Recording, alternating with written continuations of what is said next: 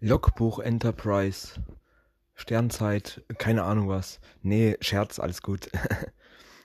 äh, also, heute ist der 9. Juli 2020. Und ich habe heute einen freier Tag. Also ist es doch eigentlich passend, da mein erster Tagebucheintrag zu machen für das hier. Also, gut, fangen wir direkt an.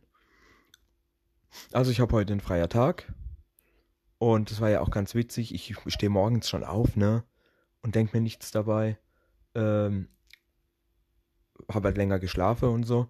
Und mache mir halt gemütlichen Kaffee. Und auf einmal geht's los. Tatü, tata, tatü, tata, tatü, tata.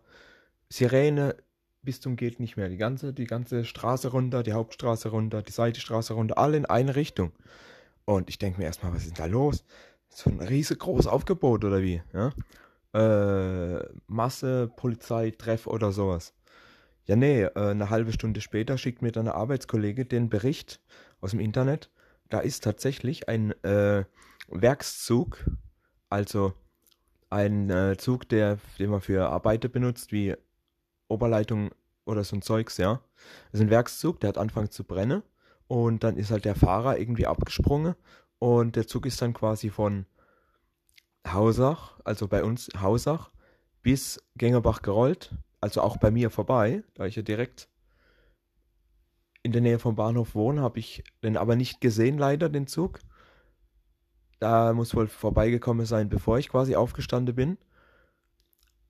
Und ja, die haben den dann quasi dort irgendwo kurz vor, kurz nach Gängerbach entgleisen lassen damit er stehen bleibt. Also das ist schon krass. Ich meine, hallo, es ist ja wie im Actionfilm. Ne? Richtig, richtig krass.